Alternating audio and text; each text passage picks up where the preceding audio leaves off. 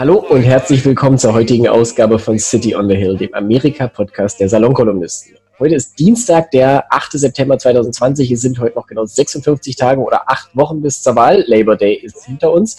Und es sind noch genau drei Wochen heute bis zur ersten Debatte. Ja, so weit sind wir mittlerweile schon. Mein Name ist Richard Volkmann und mit mir verbunden ist wie immer Hannes Stein in New York. Hallo Hannes. Hallo Richard. Lass uns jetzt mal kurz vier Jahre zurückgehen. Sommer 2016, also September 2016. Die beiden großen Parteien haben gerade zwei der unbeliebtesten Kandidaten der jüngeren Geschichte aufgestellt. Niemand mag Donald Trump, aber auch mag eigentlich niemand so wahnsinnig gern. Sie hat vor allem gewonnen, weil sie nicht Bernie Sanders war. Und am Ende ging ein großer Teil der Wähler, die beide nicht leiden mochten, an Trump mit ungefähr dieser Begründung. Diese Businessman weiß, wie man Sachen erledigt und er hat Geld, Klammer auf, also wird er damit auch umgehen können. Und ein Präsident, der sich auf Geld versteht, ist ja für das Land schon mal nicht schlecht. Heute, vier Jahre später, darf ich mir die Bilanz erlauben. Nein, das war er nicht und das kann er nicht. Trump und Geld, das ist irgendwie immer noch ein sehr schwieriges Thema, wie wir heute wieder gesehen haben. Ja, ja wobei die Geschichte von 2016 ja in Wirklichkeit anders ist. Habe ich das falsch äh, dargestellt? Naja, also e-, erstens mal, Hillary Clinton hat 2016, hätte die Wahl 2016 in jedem anderen Land der Welt gewonnen. Ist richtig. Sie hatte drei, sie hatte drei Millionen Stimmen Vorsprung. Sie hat es hier nicht gewonnen wegen dieser Einrichtung des Electoral College.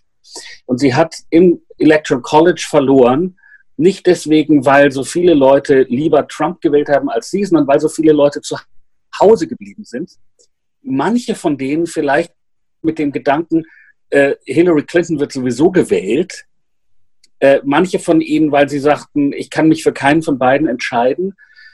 Und dann kam noch hinzu, dass es eben äh, äh ein paar entscheidende Stimmen dann an äh, Jill Stein von der äh, Grünen Partei gegangen sind. Oh ja, oh ja. Und an Gary Johnson die, von den übrigens, Ja, die übrigens, ja, die, es war weniger dieser libertäre Mann als Jill Stein, wozu ich noch die Anmerkung machen möchte, dass in dieser ganzen Russland-Geschichte immer nicht erzählt wird, dass Russland sozusagen zwei Kandidaten im Rennen hatte. Das eine war Trump, das andere war Jill Stein. Das stimmt. Die, die Grüne, die Grüne Partei hier äh, darf wirklich nicht verwechselt werden mit der Grünen Partei in Deutschland. Für die Grünen in Deutschland ist die Green Party hier immer, ähm, wie soll man sagen, furchtbar peinlich, weil die ähm, Green Party hier eben die sind pro Maduro in Venezuela, sie sind putinistisch, ähm, sie sind in vieler Hinsicht noch auf dem Stand sozusagen der 70er Jahre. Also sie haben eben nicht wie die Grüne Partei in Deutschland diesen Prozess durchgemacht, wo die äh, Realos an die Macht kommen, wo man dann wirklich mal Veran Regierungsverantwortung übernehmen muss, wo man sich dann wirklich entscheiden muss, ob man jetzt für die NATO oder gegen die NATO ist. Und die Grünen haben dann letztlich sich für die NATO entschieden und so weiter. Nicht? Also die Grüne Partei ist heute, ja, also die Grüne Partei in Deutschland ist ja heute eine, und das meine ich als Kompliment, eine bürgerliche Partei. Und das ist die Green Party die gewesen. Und sie ist eben wirklich putinistisch. Ja, und ich meine, Jill Stein hat ja dann auch durchaus mit Bedacht diese Spoilerrolle gespielt, ja, auch in Staaten wie Minnesota ja. zum Beispiel. Da ist es vielleicht ja. ganz gut tatsächlich, dass jetzt ein neuer Bericht rausgekommen ist. Ich glaube, vom, was war das jetzt Anfang letzter Woche, eine neue Umfrage von NBC, dass die Wähler, die vor vier Jahren für Johnson oder für Stein gestimmt haben, mittlerweile mit zwei Drittel zu ein Drittel für beiden stimmen würden. Also das ist wahrscheinlich ja. eine nicht unerhebliche Summe insgesamt und ganz besonders natürlich in so Staaten wie Minnesota oder Wisconsin gern gesehen. Ja. Aber das ist natürlich. Ich, damit, damit sage ich nicht, dass die, dass die Sache 2020 gelaufen ist. Nee, weiß Gott nicht. Also das vor, vor, vor allem, vor allem ist sie äh, aber aus einem Grund nicht gelaufen, den man einfach mit sagen muss. Nämlich wir wissen nicht, wie fair diese Wahl wird. Wir wissen nicht, wie äh, schnell die Briefwahlstimmen expediert werden. Wir wissen nicht, wie die gezählt werden. Wir wissen nicht, wie viele Leute sie am Wählen hindern werden. Äh, und das sind mehr so die, die Sachen, die mir Sorgen bereiten als ähm, irgendwelche Umf Umfragewerte. Die Umfragewerte sind nämlich so, dass man hier einfach mal sagen muss, es hat noch nie einen Präsidenten gegeben in der amerikanischen Geschichte, der äh, so kontinuierlich verhasst war wie Trump. Also die Leute, die, es war so immer zwischen 52 und 55 Prozent der Amerikaner, die in diesen Umfragen sagen, ähm, also das sind natürlich in Wirklichkeit immer so so 1000 Leute, aber das kann man dann eben hoch, sehr gut hochrechnen. Also 52, 55 Prozent, die sagen, dass sie Trump nicht verknusen können. und Trumps höchste Zustimmungszahl war, glaube ich, 44 Prozent. Wenn du das in ein Wahlergebnis umsetzt, dann ist das Wahlergebnis relativ deutlich. Ja, und wenn man das jetzt mal ins Verhältnis setzt, auch zu, also die Umfragen von diesem Jahr mit zu den Umfragen von vor vier Jahren, dann zeigt, zeichnet sich da auch ein relativ deutliches Bild. Das hat äh, Charlie Sykes heute in seinem Newsletter vom guten Bulwark sehr schön gegeneinander gestellt. Wenn man sich diese Linie anguckt von Hillary Clinton gegen Donald Trump, dann sieht man, dass das so ein bisschen hoch und runter mehr andert, dass die beiden mal gleich aufliegen, dass Trump sogar mal ein ganz kleines bisschen vorne ist. Zwischendurch ist Clinton dann mal wieder acht Punkte vorn. Aber so am Wahltag lag sie bei plus 3,3, was, wie wir ja dann gesehen haben, ungefähr auch dem tatsächlichen äh, Ergebnis des Popular Vote entsprach. Aber das ist natürlich so eine Sache.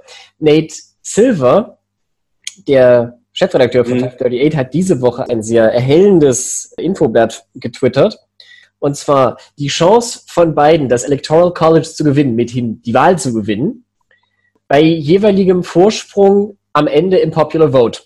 0 ja. bis 1 Prozent Vorsprung entspricht 6 Prozent Siegwahrscheinlichkeit im Electoral College. 6 Prozent. Ja, also ja. nahezu nichts. Bei 1 bis 2 Punkten, mit denen er gewinnt, sind es 22 Prozent. Das ist dann also ein knappes Viertel. Bei 2 bis 3 Punkten sind 46 Prozent immer noch nicht die Mehrheit. Ja, also mhm. wir reden jetzt, wie gesagt, er müsste mit, mit zwei bis drei Prozentpunkten gewinnen und dann ist es ungefähr ausgeglichen. Also dann kannst du genauso gut eine Münze werfen. Bei drei bis vier Prozentpunkten Vorsprung sind es 74 Prozent Wahrscheinlichkeit. Das ist dann schon solide, aber eins von vier ist halt auch alles andere als sicher. Und bei vier ja. Punkten sind es 89 Prozent, mithin neun von zehn. Wobei auch da, weißt du, wenn du die Wahl hast, du hast zehn Körper vor dir und in einer davon ist eine Giftschlange, dann greifst du nicht wie wahllos in diesen Korb rein, weil das ja. 10%. Nein, das, das, Elect das Electoral College verzerrt das wirklich alles sehr.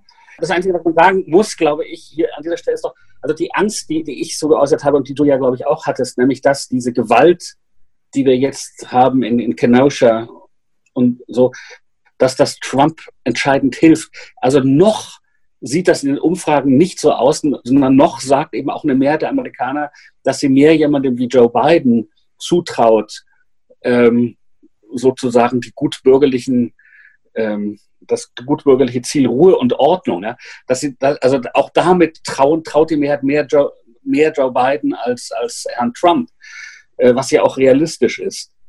Ich meine, das kann sich in den nächsten 60 Tagen oder wie viele haben wir noch? 56. 56, äh, kann sich das noch ändern, aber ich sehe das nicht wirklich. Also ich glaube, im Grunde ist die Wahl gelaufen. ne? Die Frage ist eben nur wirklich, ähm, wie hoch wird die Wahlbeteiligung sein? Ähm, wie viele Leute ähm, werden das jetzt wirklich als ihre Aufgabe sehen, trotz dieses Virus in die, in die Wahlkabinen zu gehen? Äh, da, ich meine, weil nämlich eine, ein Szenario kommt mir ja immer wahrscheinlicher vor.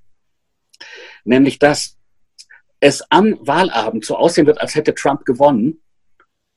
Mhm. Und, und dann geht er vor die Kamera und lässt sich als Sieger feiern. Also dann ist diese Geschichte mal in der Welt, wir haben gewonnen. Dann werden die Briefwahlstimmen ausgezählt und es innerhalb der nächsten zwei Wochen stellt sich heraus, nein, nein, Joe Biden hat gewonnen und dann weigert Trump sich das anzuerkennen. Und genau, dann ist die Kacke am Dampfen. Richtig, das ist die sogenannte Red Mirage. Das ist so ein Thema, was jetzt tatsächlich schon so ein bisschen rumgereicht wird. Ja. Was natürlich auch daran liegt, dass tendenziell mehr Demokraten per Briefwahl abstimmen werden, wollen werden. Na, ich meine, die, ich, ich, ja, ja. Na, ich meine, ich, das muss man wirklich nochmal sagen, weil es so irre ist. Ne? Die Art, wie du heute in Amerika erkennst, ob jemand für Trump ist oder nicht, ist ganz einfach. Du musst Leuten gar nichts, du musst sie nichts fragen, du musst sie nicht angucken, es ist ganz, äh, oder du musst nicht auf ihre Kleidung schauen, auf ihren sozialen Status, gar nichts. Du musst nur gucken, trägt der Mensch eine Maske oder nicht. Das ist alles. Wer eine Maske trägt, ist gegen Trump. Wer keine Maske trägt, ist für Trump.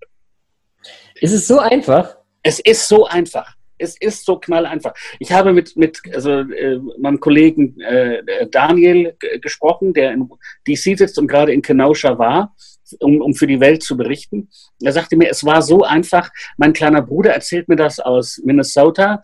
Also, dass wenn er eben in den Röter, also aus Duluth, was so eine blaue Blase ja. ist, rüberfährt nach Wisconsin, wo es sofort republikanisch ist. Es ist Night and Day.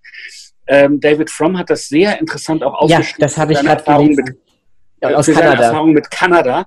Also, äh, wo die Kanadier ähm, natürlich alle Masken tragen ähm, und übrigens auch die Konservativen tragen Masken, ähm, während sie hier, wenn du einreist, ähm, dich bitten, die Maske abzunehmen. Gut, die Kanadierin, also die kanadische Grenzpolizistin hat ihn auch gebeten, die Maske abzunehmen, aber nur damit sie kurz schauen kann, ob er wirklich der auf seinem Ausweis ist. Ja, und dann nee, aber seine, Toch seine Tochter war zwei Wochen davor oder was zurückgereist nach DC. Ja. Und äh, die, die hatte also dann wirklich mit einem amerikanischen Grenzbeamten zu tun, der sich abfällig darüber geäußert hat, dass sie eine Maske trägt. Also das, das ist hier, es ist so irre, nicht? weil es wirklich wahnsinnig ist. Es ist wahnsinnig, dass ähm, man sozusagen als Konservativer der Meinung ist, es regnet nicht und deswegen brauche ich auch keinen Regenmantel, wenn es regnet. Aber ja, es ist so. Weil das ist ja eine es ist, und, des, und deswegen, Unterstellung, dass es regnet. Ja. ja, und deswegen werden eben Trump-Wähler viel eher am äh, 4. November in das Wahllokal reinmarschieren, ohne Maske, und abstimmen. Und demokratische Wähler werden eben wirklich tendenziell so in so großer Zahl, dass es eine Rolle spielt, die Briefwahl bevorzugen. Und deswegen wirklich sehe ich das als sehr realistisch voraus, dass wir am Wahlabend denken werden oder dass am Wahlabend es so aussehen wird, als hätte Trump gewonnen und es zwei Wochen später ganz anders aussieht und dass dann Trump aber wirklich sich schon als Sieger feiern lässt. Die gute Nachricht lautet, ähm, anders als Herr Dings da in, in Belarus, in Weißrussland. Äh, Lukaschenko meinst du? Lukaschenko, ja. Äh, kann Herr Trump sich nicht auf die Streitkräfte verlassen? Nein, das kann er nun wirklich nicht. Da hat er diese Woche wieder dafür gesorgt. Story im Atlantic von Jeffrey Goldberg war natürlich ein absoluter Bombshell. Zumindest, sagen wir mal, sie war sehr gut recherchiert und sehr gründlich und sie hat Sachen ans Licht gebracht, die wir in dieser Intensität und Detailgenauigkeit nicht wussten. Ich würde mich jetzt und aber sie, so weit sie wurde eben auch wagen und sagen, wir, hab, wir waren alle nicht überrascht. Nein, wir, natürlich waren wir nicht überrascht, weil wir ja immer gesehen haben, weil wir ja hörten, wie Trump sich über John McCain geäußert hat und gesagt hat, er ist kein Held, weil Helden lassen sich nicht gefangen nehmen. Wir müssen an der Stelle und vielleicht ganz kurz noch einführen. Also es gab eine Story im Atlantic, in der da, für diejenigen, die es nicht mitbekommen haben, äh, gab eine Story im Atlantic, in der dargestellt wird, dass Trump sich wiederholt im privaten Rahmen äh, über Gefallen, über Veteranen und Gefallene geäußert hat, als äh, sie bezeichnet hat als Loser and, und Sucker, dass er sich, als er, das fand ich besonders schockierend, als er am Grab stand des im Krieg gefallenen Sohnes seines ehemaligen Stabschefs Kelly, oder was? Nein, doch Kelly. Ja, John, John Kelly, ja. Genau, John Kelly und, und dann zu ihm so sagte, I don't get it, what was in it for them? Also, zu, also das ist wirklich ja. das absolute Mindestmaß an menschlicher Empathie nicht aufzubringen in der Lage war. Ja, und, und eben wirklich die Frage stellt, warum haben die das denn gemacht? Die haben ja kein Geld dafür gekriegt. Richtig. Also ihm ist, ihm ist diese, ja. ja, also es geht so eben gegen alles. Also es ist so, ich habe ja mal eine Zeit lang in Israel gelebt. Ich habe auch also ich, ich habe in meiner Familie Soldaten. Meine Schwägerin war in der US Army. Äh, mein Bruder war in der österreichischen Armee. Also ich weiß ein bisschen was über Soldaten. Okay? Mhm. Ja. Und ich weiß ein bisschen was über soldatisches Ethos. Also ich selbst habe nie gedient, aber ich weiß etwas darüber. Und soldatisches Ethos ist natürlich ein Ethos, das ähm, also erstens mal ist ja der moderne Krieg dadurch gekennzeichnet, dass man als Soldat bereit ist, sich töten zu lassen. Mhm. Also, dass man nicht aus dem Hinterhalt angreift. Ich meine, natürlich greift man aus dem Hinterhalt ein, wenn es geht, aber nicht nur, sondern man begibt sich sehenden Auges in Situationen, in denen man getötet werden kann. Das ist das eine. Und das andere ist, dass zum modernen Soldatenethos ja gehört, dass man nicht äh, Frauen und Kinder niedermacht und überhaupt Unbewaffnete. Also das natürlich kommt es vor, aber das ist dann ein Kriegsverbrechen. Das ist nicht etwas, ist nicht womit, worauf man stolz ist. Ja? So. Und übrigens Kriegsverbrecher, wie solche, die Trump begnadigt hat, werden von Soldaten nicht gerne gesehen. Und zwar aus diesem Grund. Es gibt keine große Empathie für Kriegsverbrecher innerhalb von äh, äh, westlichen Armeen. Also auch Abu Ghraib damals übrigens begann mit einer Selbstuntersuchung der Armee. Ja? ja. Das, das, ja. Und da geht es also ja auch um die eigenen ethischen und gesellschaftlichen Standards. Also, ja, genau und, ich, und ich meine, natürlich, ich habe ja eben in Israel gelebt, also ich meine, natürlich alle meine Freunde waren in der Armee. So. Und die Folge von diesem soldatischen Ethos, also dass man bereit ist, sich töten zu lassen und dass man nicht bereit ist, Unbewaffnete zu töten. Ja? Die Folge davon ist, dass man natürlich die eigenen Toten und Verwundeten absolut heilig hält. Das ist vollkommen, darüber muss man gar nicht diskutieren. Das ist die eine Sache. Und auch die, und die andere Sache ist, also was ja auch Trump offenbar hat gesagt, er sieht überhaupt nicht ein, warum man Soldaten, die in Kriegsgefangenschaft sind, versuchen soll, wieder rauszukriegen. Ich weiß nicht, wie viele Leute sich an Gilad Shalit erinnern. Das war der, dieser Soldat, der von der Hamas entführt wurde. Israel hat mehr als 1000 Palästinenser freigelassen, manche von ihnen gesuchte Terroristen, um diesen einen Mann freizukriegen. Ja. ja. Und das ist auch, das ist soldatisches Ethos. Also mit solchen Äußerungen wie äh, tote Soldaten sind und verwundete Soldaten, die will niemand sehen bei der Parade und so. Es gibt keine klarere Aussage, um Soldaten wirklich ähm, in die Eier zu treten. Also das ist ein, eine so ungeheuerliche Affront. Das kann man, kann ich fast gar nicht mit Worten ausdrücken. Ja, und das ist das Interessante daran. Ich meine, wir wussten ja vorher schon aus anderen gro großen politischen Zusammenhängen, dass Trump Politik und das Leben im Allgemeinen als Nullsummenspiel betrachtet. Ja, das haben wir auch aus seinem mhm. Buch gelernt von seiner Nichte. Also das ist halt so ganz klar, es gibt halt zwei Gruppen, wie dieser berühmten Alec Baldwin-Szene, äh, there are mhm. sheep and sharks. Ja. Und es gibt halt Loser und Sucker auf der einen Seite und es gibt Gewinner auf der anderen Seite. Ja, und entweder wenn du kein Gewinner bist, dann bist du halt ein Loser oder ein Sucker. Ja, das, ein Gewinner bist ja, Entschuldigung. Und ein Gewinner bist du eben nur dann, wenn du brutal bist. Äh, genau. Und wenn, wenn du, du, alles tust, um, um dich durchzusetzen. Also da ist der, der, das Mittel zum Zweck ist der Zweck. Ja, ja. Was eben wirklich kein Soldat sagt oder, oder, und auch wirklich denkt. Nee, was auch dem, was dem Soldatischen, im positiven Sinne jetzt natürlich auch inhaltlich völlig fremd ist und sein muss, ja. weil, weil das, wie soll ich sagen, ja. der Soldat zumindest in einer modernen, demokratisch geführten Armee, wie jetzt in Amerika oder in Israel oder in Europa, macht das ja in der Regel, weil er sich sicher sein kann, dass sein Einsatz und sein, das Risiko, dem man sich aussetzt, am Ende einer Sache dienen, für die er als Staatsbürger und für die die Mehrheit der Staatsbürger stehen kann. Und für ja. die Werte, die der Staat repräsentiert, für den er in den Krieg zieht. Ja. Und sonst würde ja. er das nicht machen. Aber er, er, er tut es für etwas anderes. Ich sage jetzt bewusst nicht etwas Größeres, aber etwas anderes als sein eigenes persönliches Wohlbefinden. Ja. Und, dass, ja, und, etwas, und, das, und das, dass man etwas tut, was nicht dem eigenen Wohlbefinden dient, ist für Trump. Na, das kann, das kann ein Donald Trump nicht verstehen. Ich meine, es kommt ja noch hinzu, dass er ja äh, äh, sich vor dem Vietnam Krieg gedrückt hat mit Hinweis auf äh, Knochenwucherung in seinen Füßen. Ja, aber ne? ist ja alles wurscht. Um das, das ist 100.000 Jahre her und das kannst du, das haben auch viele andere gemacht. Aber dass sich das halt, dass das sozusagen nicht aus, aus Feigheit ist, sondern aus einem bewussten, also nicht nur aus Feigheit, sondern aus einem bewussten Unverständnis und nicht verstehen können von, da, davon, was, was es eigentlich heißt, für etwas einzutreten. Denn das ist es ja am Ende. Ja. Es geht ja nicht nur darum, dass du sozusagen nicht nur an dich denkst, sondern dass du überhaupt an etwas denkst was, was über dich hinausweist, das ist, wie soll ich sagen, das, das hat mich jetzt schon nochmal ja. schockiert. Und das ist bemerkenswert, dass jemand, der das immer wieder gezeigt hat, in dieser Deutlichkeit in einem Land wie Amerika tatsächlich reale Chancen auf eine, wieder auf eine Wahl hatte und auf eine Wiederwahl hat, ja.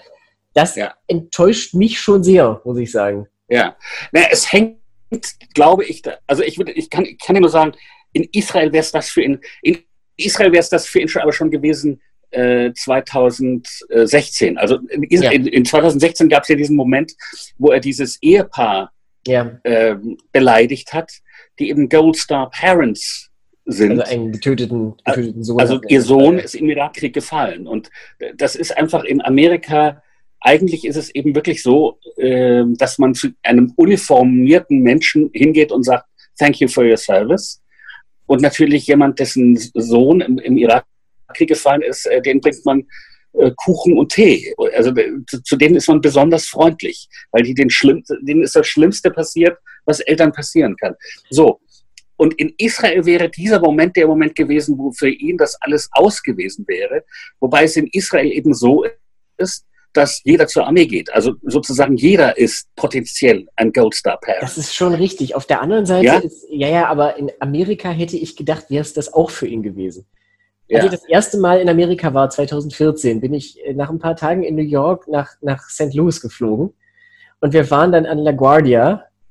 Und als wir reinkamen, war da oben so eine Anzeige und da stand dann halt nicht irgendwie, weiß ich nicht, Departures Links oder äh, Flight to, weiß ich nicht, Des Moines da und da, sondern da stand nur God bless our troops.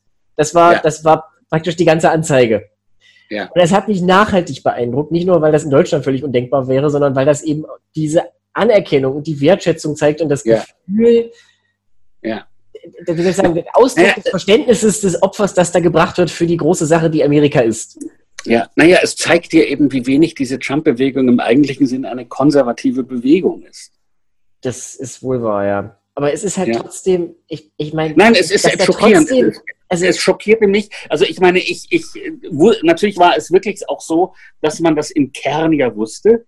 Nicht? Also durch die eben diese ja, Geschichte sich, äh, mit Khizr Khan und so, äh, 2016. Also die, den, den und durch, damals, ja. Ja, also der, der, das, der Vater, der die, eine, übrigens eine überwältigend schöne Ansprache damals gehalten hat vor dem Demokratischen Parteitag, eine wirklich patriotische Ansprache, bei der einem die Tränen kommen konnten. Ja, ja. Und ähm, also das, also man wusste das, man wusste das mit John McCain. Also insofern war diese, ist diese Geschichte nur etwas, was etwas bestätigt, was man in den Zügen schon kannte, aber sie ist trotzdem irgendwie nochmal auch für mich wirklich schockierend gewesen. Und eben auch, weil ich an alle meine Freunde, Familienmitglieder denke, die in dieser oder jener Funktion Soldaten sind oder waren. Ja. Ja, und ja, also es ist einfach, wie soll ich das ausdrücken? Trump ist halt sicherlich ein schlechter Politiker, aber das war so eine Geschichte, die ist einfach auf jeder Ebene unappetitlich. Ja. Das sind so ja. Dinge, die sind, wie soll ich sagen, es gibt viele Politiker, die ich politisch nicht wirklich ablehne oder zumindest irgendwie anerkennen kann, die ich persönlich nicht leiden kann, denen ich aber wahrscheinlich unter normalen Umständen die Hand geben würde. Aber sowas, da, ja. da ist irgendwie einfach Schluss. Also da sind die, die Grenzen des, des normalen zivilisatorischen Diskurses einfach so, wie soll ich sagen, die sind ja nicht, die werden ja nicht beiseite gewischt, sondern die, ihre Existenz ja, nee, a priori negiert. Ja, das ist ein völlig anderes Wertesystem als das, was man als normaler Mensch hat. Als normaler Mensch, ich bin eben wahnsinnig dankbar, dass es uniformierte Leute gibt, die sich in gefährliche Situationen begeben, in die ich mich als übergewichtiger mit 50er nicht begebe, damit äh, mein, mein, Sohn vielleicht ein bisschen sicherer ist. Ja. Dafür bin ich wirklich einfach von, ich kann auch nicht Bilder sehen übrigens von der Landung in der Normandie bis heute nicht, ohne irgendwann in Tränen auszubrechen. Es passiert einfach. Es ist mir peinlich und es ist aber so. Ja. Äh, eigentlich muss mir das nicht so peinlich sein, denke ich gerade, wo ich es sage. Aber es ist mir trotzdem immer noch peinlich. Naja, und, und äh, dass jemand das alles so wegwischt und sagt, das, ist, das sind alles Trottel. Ja. Diese ganzen Leute, die da. All, alles Idioten außer mir. Alles Idioten. Alles Idioten. Ja, das ist, das ist wirklich, aber ich meine, gut, das ist halt der Stand der Dinge. In diesem ja. Sinne ist es vielleicht fast schon, äh, was heißt fast, es ist auf jeden Fall positiv zu hören, dass die Trump, äh, das Trump-Wahlkampfteam momentan finanziell große Schwierigkeiten hat oder zumindest in gewissen äh, Nöten steckt, sagen wir es mal so. Der New York Times hat ja heute berichtet, dass von den 1,1 Milliarden Dollar, die die Trump-Kampagne ursprünglich mal zur Hand hatte, 800 Millionen bereits ausgegeben wurden und das wird dann auch genüsslich ausgeführt, wie Brad Parscale, der im Juli geschasste ehemalige Wahlkampfmanager, das Geld dann so verprasst hat. Ja, also, wobei ich übrigens das ja? groß, ich meine, der hat ja ein Auto sich gehalten und einen Chauffeur. Richtig. Als Wahlkampfmanager. Und ich finde, ja, und ich finde, damit hat er was für die amerikanische Demokratie getan, denn jeder Cent, der nicht für den Wahlkampf für Trump ausgegeben wird, ist ja eine Investition in die amerikanische Demokratie. Meinst, also von mir aus hätte der die Autos Privatjet halten sollen. Na, eigentlich mehrere, so ähnlich, weißt du, wie diese, die, äh, die Bomber, die bis Ende der 50er immer die Sowjetunion umkreist haben, um im Fall des Krieges sofort da zu sein. Man hätte eigentlich immer so fünf, sechs Flugzeuge in der Luft halten müssen für den Fall der Fälle. Genau.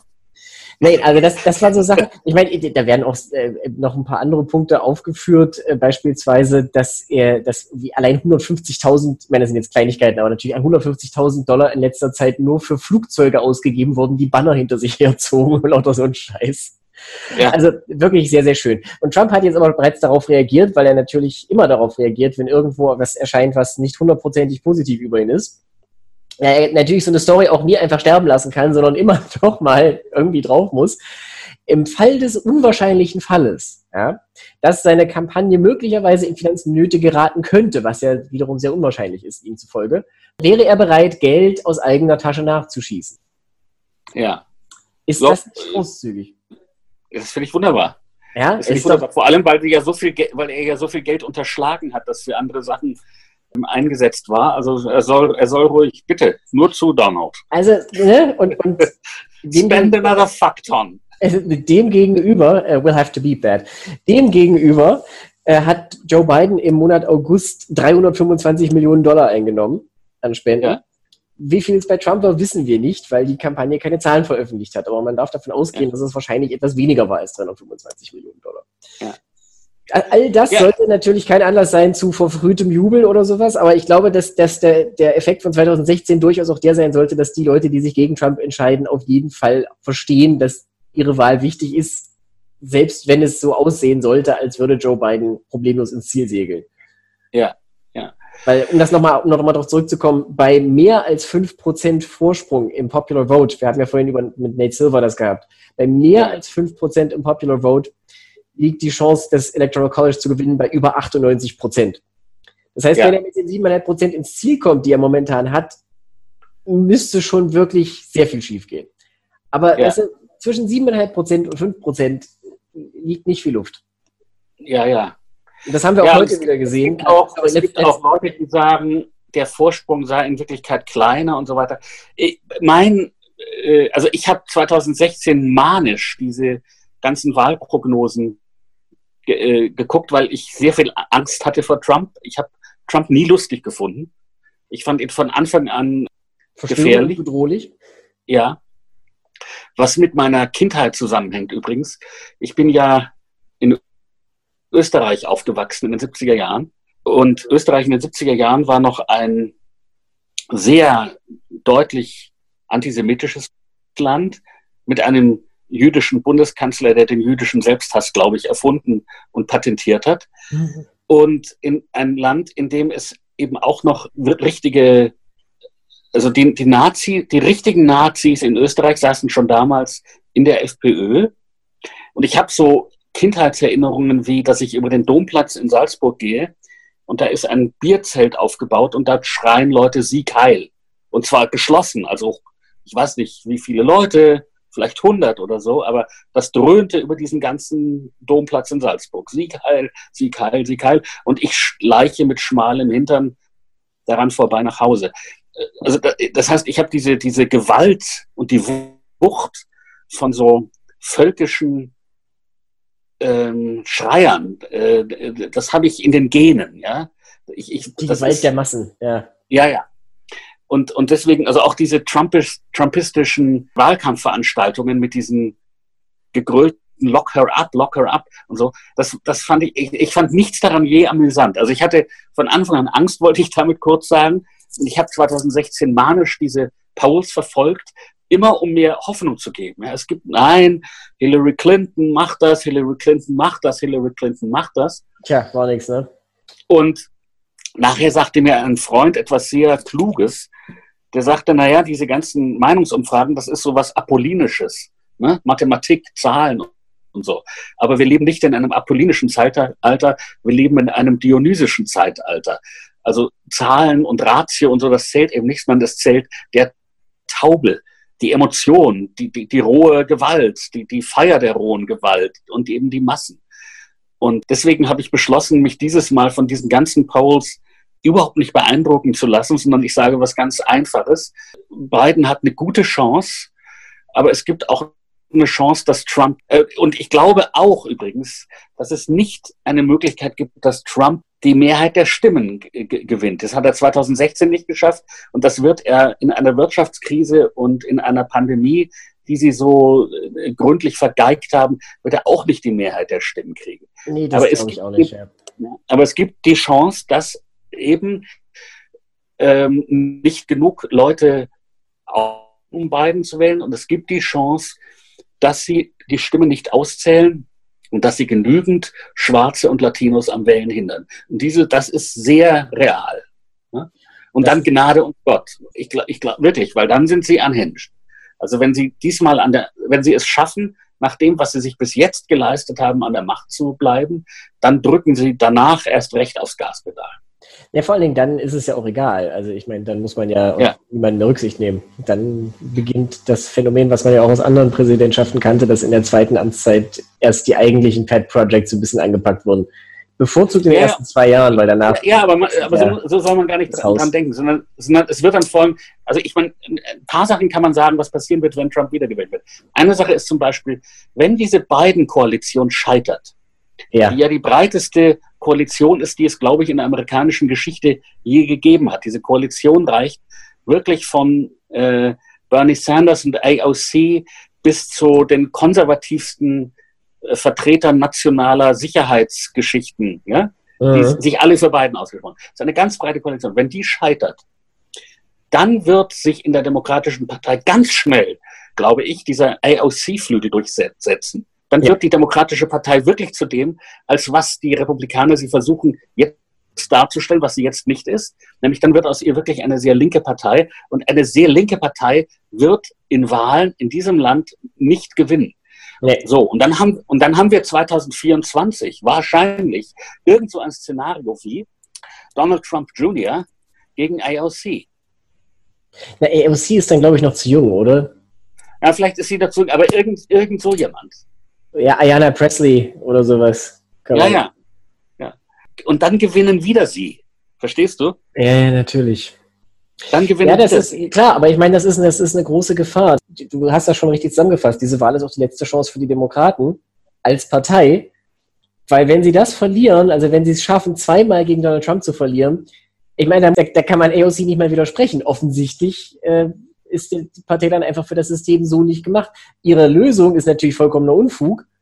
Aber äh, Ja. dass, dass Our Revolution und, und die Justice Democrats und wie die alle heißen, diese ganzen super linken Gruppen, dass die dann natürlich das Banner übernehmen, ist völlig klar. Ich meine, Joe Ja. Biden wird sich dann auch irgendwie zurückziehen und, und in seinem Hobbykeller äh, Modelleisenbahn basteln wahrscheinlich. Weil Ja. anderes macht er dann eh nicht mehr. Und Das- ich auch. Ist, ja, wir, also, das, wir alle. Die Frage ist, ob dein Hobbykeller dann in New York ist oder eventuell in einem anderen Land. Aber Ja. das dann zeigen. Ähm, umgekehrt würde ich noch eine Prognose wagen.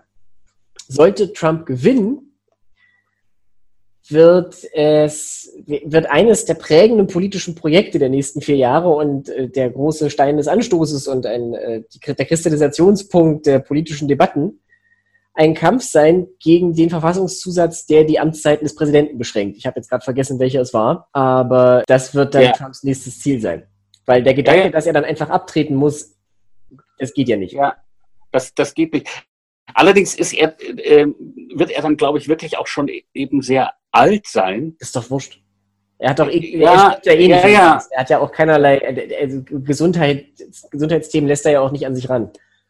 Ja, ja, aber, aber äh, er, er kann es ja dann trotzdem nicht verme vermeiden, äh, möglicherweise einen Gehirnschlag zu kriegen. Also ich glaube, dass es dann eher ein monarchisches Projekt gibt und dass der Mantel dann eben fällt auf Donald Trump Jr. Der heißt ja auch so wie er. Äh, er ist noch ein bisschen dümmer. Ähm, er ist, glaube ich, genauso ähm, brutal. Er ist ja mit den Werten dieser kranken und kaputten Familie aufgewachsen.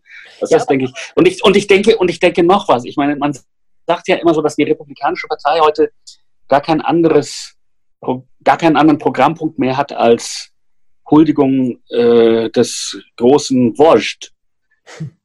Ja, Ähm, aber trotzdem, ich meine, ich sehe nicht, wie sie aber das sie hat, nein, aber die, aber die Republikanische Partei hat ein paar Programmpunkte. Und zum Beispiel, zum Beispiel einer davon ist Einschränkung des Wahlrechts. Massivste Einschränkung des Wahlrechts. Ja, aber das sind ja alles subsidiäre Punkte. Ich meine, das Übergeordnete ist ja, wie du mehrmals richtig gesagt hast, vor allen Dingen jetzt, ich meine, ähm, ursprünglich gab es ja mal durchaus so ein inhaltliches Programm, mittlerweile ist es halt Machterhalt, wie das irgendjemand so schön ausdrückt. Ich glaube, das war auch von Charlie Sykes, bin mir nicht mehr sicher, ähm, zu der Frage, warum so viele eigentlich anständige Leute bei Trump mitmachen. You have a choice, you can be on this hellship or you can be in the water drowning. Ja, und die meisten Leute Ja. sind dann eben weiter auf diesem hellship unterwegs und dann, das, das Fahrrad muss halt weiterfahren, sonst gibt es um. Aber, aber, ich, deswegen aber, verstehe- aber die, nein, nein, aber es, es gibt schon sozusagen ein republikanisches Projekt. Und das republikanische Projekt ist also, dass die Weißen irgendwie in der Macht bleiben. Das ist, glaube ich, eine klare Sache. Ich glaube, anderes, ich glaube, das ist nicht zwingend, also ja, das Doch, ist doch, momentan doch, schon das- wichtig, aber das ist nicht zwingend erforderlich. Das sind Leute, doch, doch, das das, nein, das wollen, das wollen sie. Sie haben eine solche Scheiß ähm, Angst und Han- aber Hannes, lass mich dir eine Gegenfrage stellen. Ja. Glaubst du, Sie würden dieses Projekt auch dann noch verfolgen, wenn Sie merken, dass es Ihnen politisch nicht mehr nützt? es nützt ihnen aber politisch. Ja, aber das ist ja die entscheidende Frage. Ich meine, ist es reiner Es nützt ihnen- es nützt Aber es gibt noch, es gibt noch ein paar mehr Punkte. Das, das, das einzige Mittel der Wirtschaftspolitik, das Republik, aus republikanischer Sicht zulässig ist, ist Senkung der Steuern. Etwas anderes ist nicht zulässig. Dann werden sie, glaub, würden sie, glaube ich, eine harte Konfrontationspolitik gegen China fahren. Und zwar nicht wegen dem, was sie mit den Uiguren machen, das ist wurscht und scheißegal, sondern um irgendwie zu verhindern, was, glaube ich, überhaupt nicht mehr zu verhindern ist, nämlich dass China zur führenden Wirtschaftsmacht aufsteigt. Ähm, ich glaube, ein weiterer Programmpunkt sein, ja. ist, ein weiterer Programmpunkt ist Feindschaft gegenüber der EU. Ja, auch das. Ähm, äh, übrigens, wir, über, wir müssen über zwei Sachen, also möchte ich doch nur kurz erwähnen, die doch wirklich interessant ist. Diese Regierung und äh, kein republikanischer Senator, soweit ich weiß, hat auch nur einen Pieps gesagt wegen der Ermord, äh, dem, der Versuch, der Versuch, dem versuchten Mord an Nawalny. Ja, mir hat ist nichts aufgefallen. Nee, nee, ich glaube nicht. Und hat irgendjemand auch nur einen Pieps gesagt wegen, äh, gegen äh, Weißrussland und zur Unterstützung der Demonstranten dort? Wäre mir entgangen. Will ich nicht ausschließen, aber wenn, dann ist es halt auch gratis. Also ich, äh, nein, also ich, ich glaube nicht, dass auch nur irgendjemand auch nur einen Pieps gesagt hat. Und das ist doch zum Beispiel auch ganz interessant. Äh, wenn man sich vor Augen führt, dass die Republikanische Partei bis gestern die Partei von Ronald Reagan war. Ja, aber das ist jetzt 40 Jahre her, Hannes. Also die Leute ja. sind doch alle abgedankt. Guck dir, guck dir an, wo sie alle sind im Exil. Weißt du, Rick Wilson beim ja. Daily Beast und, und David Fromm beim Atlantic, also praktisch bei der liberalen ja. Gegenbastion. Die sind doch alle also längst ich, aus dem Paradies damit, vertrieben. Ja, aber was ich damit sagen will, ist zum Beispiel diese, diese Huldigung an Putins Russland. Die ist mittlerweile auch Teil der Rechten. Das ist nicht nur Trump, das ist Teil der rechten DNA. Und, Russ, und sie finden Russland, also die evangelikale Rechte findet Russland so toll, weil sie dort die Schwulen jagen. Das, davon träumen sie, das auch hier zu und tun. Weil es halt auch einfach ein starker Staat ist mit einem richtigen Anführer. Auch das. Der Sachen auch erledigt. Auch das. Und, und dann sehen sie eben Russland als ein ein Staat, in dem die rassische Hierarchie noch funktioniert, in dem das die Russen die Top Dog sind und alles andere, was es dort. Ich meine, das, das wissen die meisten gar nicht. Die meisten wissen gar nicht, dass die russische Föderation auch ein Vielvölkerstaat ist. Die meisten wissen gar nicht, dass in einem Teil dass in einem Teil der russischen Föderation offiziell die Scharia das Landesgesetz ist, nämlich in Tschetschenien. Alles, wissen alles, sie nicht. Das sind Petitessen. ja. Aber ich meine, diese, diese Bears and Unicycles. Ja, aber ich meine, diese Huldigung Russlands zum Beispiel, das glaube ich wäre auch etwas, was die Republikaner, ähm, also was jetzt Teil der republikanischen Philosophie geworden ist. Also jemand wie Tucker Carlson, äh. der dann, der sagt dann eben offen in seiner Sendung da auf Fox News, also in diesem Konflikt zwischen Russland und Ukraine, also erstens mal interessiert es mich nicht und zweitens bin ich für Russland. Ja, ich meine, das ist ja, oder wie Newt Gingrich das damals so schön ausdrückte, so sinngemäß, warum sollten die USA in einen Krieg ziehen für ein Land wie Estland, das ja de facto ein Vorort von St. Petersburg ist? Ja, ja, ja. Ja, und ich meine, wenn du sowas, also das waren ja also, vielleicht, also, es gab ja immer Isolationisten, aber that's really saying the quiet part out loud. Ja, das ist. Ja, ja. Ja, also dieses ganze Projekt, äh, liberale, äh, ich meine jetzt nicht im, im, wie die Amerikaner das Wort verwenden, liberal, sondern westliche, sagen wir West, also westliche Friedensordnung ne, mit NATO und EU und all das. Also das wäre dann auch wirklich gekippt. So. Aber Wenn nachdem ich jetzt genug schwarz gemalt habe, ja. was ja. kommt, äh, sollten wir uns also kurz daran, daran erinnern, also Joe Biden hat Chancen. So. Das stimmt. Und das ist schon mehr als lange Zeit, ist, äh, äh, als andersrum. Das ist mehr als lange Zeit zu erwarten war. Weil wenn ja. wir uns mal an den Anfang dieses Podcasts erinnern, so im Februar und März, da sah es eine Zeit lang fest danach aus, oder vor allen Dingen im Februar, als würde Bernie Sanders die Nominierung an sich reißen. Und dann wäre es eigentlich ja. egal gewesen, für wen du stimmst. Ja. Und dann hattest du die Wahl zwischen zwei Katastrophen. Und das ja. ist nicht eingetreten. Das haben wir geschafft. Ja, wobei ich Bernie Sanders äh, nicht unterstelle, dass er persönlich autoritäre Tendenz, also der, der hat, er ist eben in den 70er Jahren stehen geblieben in seinem ganzen Denken, auf eine dumme Art, aber der ist nicht persönlich autoritär. Und dann muss man noch etwas zu seiner Rechtfertigung sagen. Also seine Rede für Joe Biden auf diesem Parteitag. Das stimmt. Das war offenbar, das war nicht gezwungen. Das kam von Herzen und das war ein patriotischer Akt. Also da sagt er, ich stelle mein Land, nämlich die Vereinigten Staaten, über mein politisches Projekt, nämlich irgendwelche Träume von demokratischem Sozialismus. Das ist ein patriotischer Akt. Zu sowas wäre ein Donald Trump nicht fähig. Nein, völlig ausgeschlossen. Auf der anderen Seite muss man dazu sagen, weißt du, das hat er jetzt diesen Sommer gemacht. Das heißt, ich glaube, man kann uns da nachsehen, dass wir im Februar das Schlimmste befürchtet haben in Bezug auf Bernie Sanders. Ja. Zumal mit den Erfahrungen von 2016. Ja. Clinton, der ja. ziemlich hat auflaufen lassen bis zum Schluss. Ja. ja. Äh, naja, also ich bin ein bisschen deprimiert gerade trotz der relativ guten Umfragewerte, weil eben eine Umfrage aus Florida reingekommen ist, die von einem sehr guten Umfrageinstitut stammt und die Trump und Biden tatsächlich pari sieht bei 48 Prozent. Und nachdem ja. das Rennen in Florida seit einiger Zeit sich zugespitzt hat, da hat ja Biden lange Zeit sehr, sehr deutlich geführt und mittlerweile ist dieser Abstand geschrumpft. Ja. Wenn wir jetzt an dem Punkt sind, dann ist das doch ein bisschen bedenklich und ich hoffe mal, dass sich das wieder einfängt.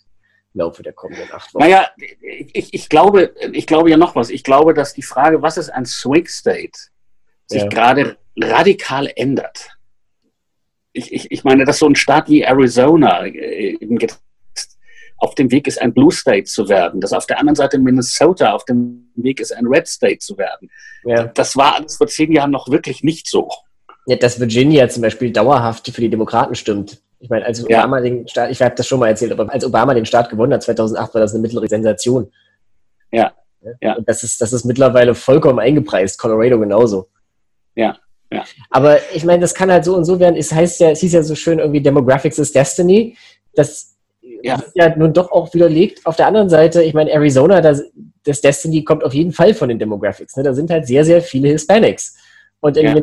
Minnesota hast du halt die Weißen ohne Universitätsabschluss, die nun mal tendenziell Trump zuneigen. Und die Tatsache, dass das in Minnesota bislang anders war, war eigentlich die Anomalie. Ja, das kommt daher, weil das alles so nette Skandinavier sind dort. Ja, aber ich meine, das sind halt alles am Ende trotzdem halt, da gab es ja wirklich einen Artikel darüber bei 538 jetzt, darüber, ja. dass Minnesota der nächste Staat werden könnte, der zu den Republikanern überläuft. Und da, also ja. wie du gesagt hast, das sind alles äh, Skandinavier, die haben ihre Vorstellung vom Sozialstaat mitgebracht und waren im Prinzip für so, so linksliberale Ideen halt sehr, sehr offen. Das hat auch jahrelang wunderbar funktioniert. Bloß mittlerweile bist du an dem Punkt, dass die Leute, die halt in diesen, in diesen, in der Forstwirtschaft arbeiten oder in den Minen oder sowas, kommen jetzt in einer Partei, deren Signature Move der Green New Deal ist, nicht mehr so richtig vor. Ja. Wenn dann halt Donald Trump kommt und sagt, das ist alles ganz, ganz schrecklich. Ja. Ihr lasst euch hier ausnehmen von, von diesen Globalisten. Hier bin ich, um euch auf die Schulter zu klopfen. Das hat ja anderswo auch schon funktioniert. Naja, das ist das eine. Und das andere ist, dass Somalia, also Soma, äh, Somalia, Minnesota war. Das, das Somalia des Mittleren Westens. Nein, nein, Minnesota war Lily White. Also immer wenn ich nach Europa kam und aus dem Flugzeug stieg, dachte ich, ich bin in Minnesota, weil ich so wenig schwarze Gesichter gesehen habe. Oh ja. Und inzwischen gibt es deswegen, sagte ich so, deswegen dieser freudsche Versprecher mit Somalia. Es gibt eben inzwischen eine große Gruppe von Somalis, äh, die aus irgendwelchen Gründen in Minnesota gelandet sind mhm. und so. Und das erzeugt äh, dann auch bei manchen dieser sonst so netten Sk äh, Skandinavier äh, einen rassistischen Backlash. Ist so. Ja. Ja, und das mhm. kann halt sein, dass das natürlich alles irgendwann kippt. Ja, dieses Jahr sieht es jetzt mit den Umfragen her eigentlich alles noch solide aus, aber was heißt schon von Umfragen? Erstens und zweitens, es gibt ja noch eine Wahl in vier Jahren. Trotzdem, um das nochmal abzuschließen, ich bleibe dabei, wenn Trump gewinnt, dann werden wir uns sehr viel mit dem 22. Verfassungszusatz beschäftigen müssen in den nächsten vier Jahren, weil das äh, ja. ist dann, das dann sein, sein Vanitas-Projekt, dass es nicht sein kann, dass er, obwohl er noch am Leben ist und bei bester Gesundheit und sowieso besser als jeder andere lebende Mensch, sein Amt aufgeben ja. muss. Ja. Und da das natürlich aber trotzdem eigentlich von einer Mehrheit der Staaten ratifiziert werden müsste, die das nie im Leben tun wird, wird das dann eben also das wird, das wird genauso ein, ein völlig sinnloses und ins Nichts verlaufende, aber trotzdem wahnsinnig viel Energie und schlingende Projekt sein, wie diese Mauer nach Mexiko. Und am Ende ja. gibt es irgendeinen aus Trumps Sicht gesichtswahrenden Kompromiss, der am Ende überhaupt nichts bringt. Ja. Gut, damit, mit dieser enorm positiven Note, darf ich das für heute beenden. Bei Commentary sagen sie am Ende immer uh, Crushing Morosity. Das finde ich eigentlich ganz passend. So let's end this on a note of crushing morosity. Hannes, danke dir für das schöne und trotzdem eher unterhaltsam, insgesamt doch sehr unterhaltsame Gespräch. Danke allen fürs Zuhören für heute Abend und äh, wir hören uns nächste Woche wieder. Bleiben Sie uns treu. Bis dann.